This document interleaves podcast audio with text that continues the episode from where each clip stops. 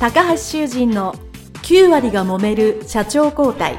2代目社長のための事業承継の極意。この番組は2代目社長専門経営コンサルタント高橋修人が経営に悩んでいる2代目社長やこれから社長になる後継者に向けて経営力を伸ばし会社を引っ張れるリーダーシップを身につけるための番組です。これまで数百社をコンサルティングした実績から2代目社長ならではの悩みを知りその解決のための独自理論によって2代目社長もまた従業員も幸せに仕事ができることを目指した内容です。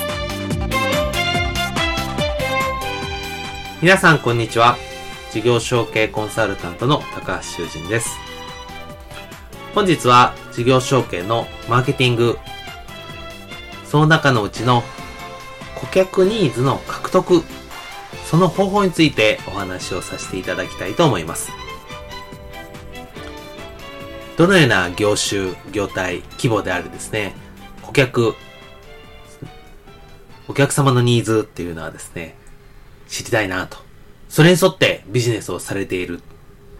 そういう方ばかりだと思います。ただし、この顧客ニーズを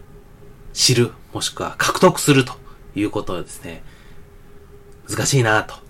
そして正しく獲得できている企業は多いかというと、少ないなというふうに感じております。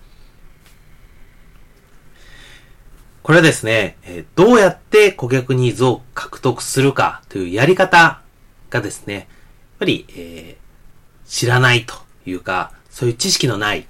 教えてもらっていない後継者、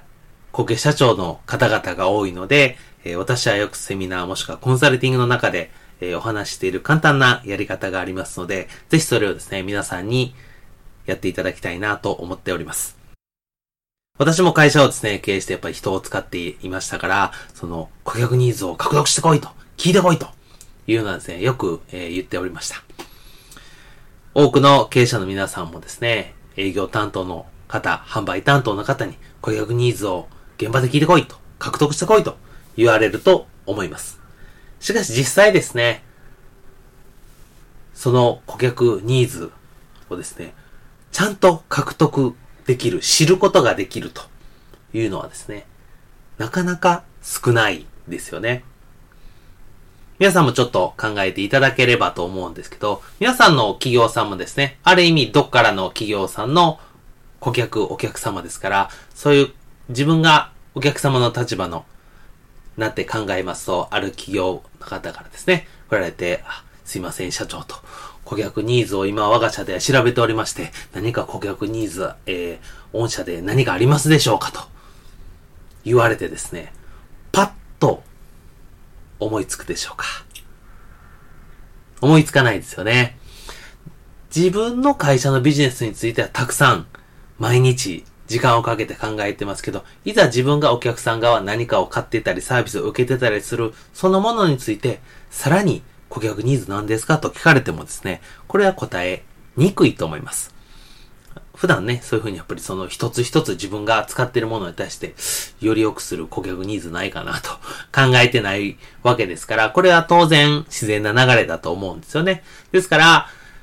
営業担当、販売担当の方にですね、顧客のところに行って、えー、顧客ニーズなんですか？という質問をしてもですね、いい答えは返ってきません。これ何が悪いかというと、質問の仕方ですね。もうちょっとその文言ですよね。その言葉がうまくないだけで、これをいい言葉に、答えやすい言葉に変えるだけで、顧客ニーズっていうのは獲得しやすくなるんですね。ですから、顧客ニーズ獲得してこいって言って大体うまくいきませんから。えー、特にね、業歴の長い事業承継をする企業さんであればあるほどですね、顧客ニーズを獲得してこいというふうに私もコンサルで入るとですね、大体顧客ニーズなんか、えー、獲得し、できないとか、もしくは獲得知ったところで、それがうまくいった例がないという、できない理由がいっぱいいっぱい出てきます。えー、それはですね、えー、聞き方が良くなかったんだと。いうふうにね、で、こう、決してね、それ今までうまくいかなかったのは、そういう皆さんのせいではなく、やり方を知らなかっただけなのだというふうに私はね、いろんなとこでお伝えをしています。で、どういうふうに聞くかっていうのがですね、とても重要で、その時に、私はですね、顧客ニーズなんですかという聞き方はしないですね。私が営業担当の方、もしくは経営者がですね、そのお客様のとこに行って、顧客のとこに行って聞くのは、いや、今までお取引ありがとうございますと。ところで、我が社をお取引いただいている最大の理由とか、一番気に入っているところ、それを二つ三つ教えていただけませんかというふうに聞いていただくようにしています。つまり、今取引していただいていってる企業さん、もしくはお客様に、喜んでもらってる点、満足してもらってる点っていうのをですね、聞き出す。これはですね、聞かれた側、顧客側にとっては答えやすいですよね。法人企業さんであれば、いや、御社の技術がいいんだよとかですね、えー、コストも、あの、そんなに高くないのに、品質がいいとか、対応が早いとか、営業マンがたくさん来るとか、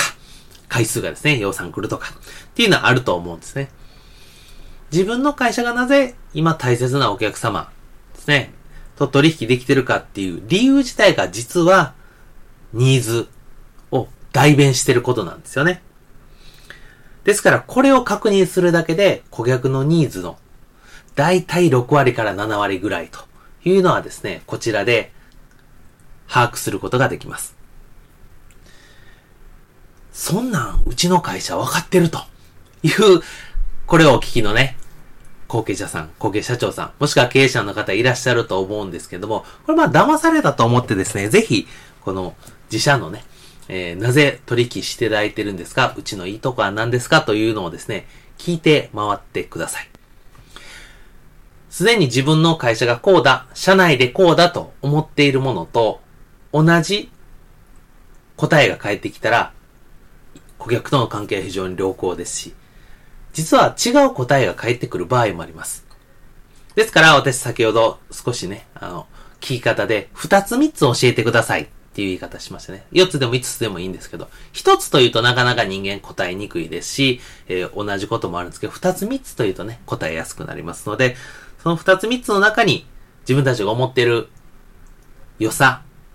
喜んでもらってるポイントが同じかどうか違うかどうかというのをですね、ぜひ確認いただきたいと思います。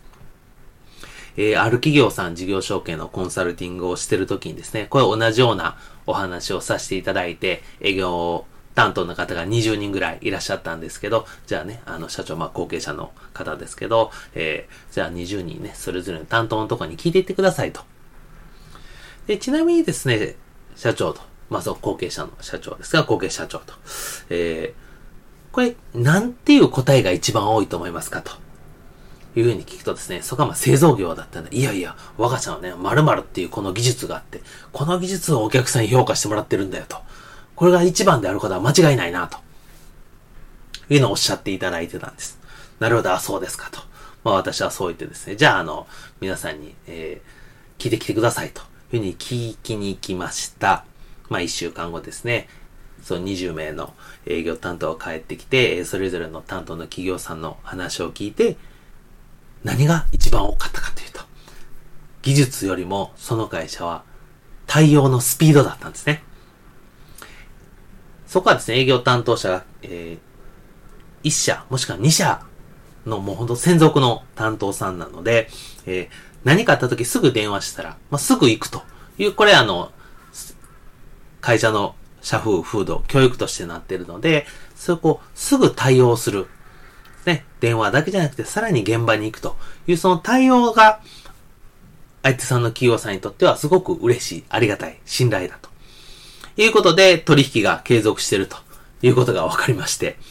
あの、技術ももちろんね、その3つの中の1つには入ってるんですけど、一番最初に出てくるのは対応のスピードっていうことでした。で、そうするとですね、その企業さんは今後、今ある既存のね、お客様にするときには、まあ、技術もアピールするんだけど、当然対応のスピードがうちがいいですよということができますし、今度、新規の顧客さんですね、増やすときに自信を持って、あ、我が社は、まあ、技術、こういう技術あります。さらにプラスアルファお客様に一番信頼いただいているのは対応のスピードなんです。というふうに言えますね。そうすることによって、そこはあの、取引先がですね、実は増えて、えー、年に1回ぐらい今でもその企業さんとですね、コンサル終わった後でもお会いするんですけど、毎年毎年感謝私はされていただいて、また今年も増えましたと。あれのおかげですというふうに言っていただいて大変ありがたいなと、えー、思っておるんですよね。ですから、えー、自分が思ってるものと、お客様が本当にいいなと感じてるポイントがずれてることがありますので、そこがですね、まずニーズの大きなしなければならないところだと思います。それ分かった上で、さらにプラスアルファね、ご自身、自分の会社で思っていることを付加すればですね、足していけば、顧客のニーズを満足したもの、商品、サービスが提供できるということになっております。今回はマーケティングのうちの顧客ニーズの獲得、その方についてお話しました。どうもありがとうございました。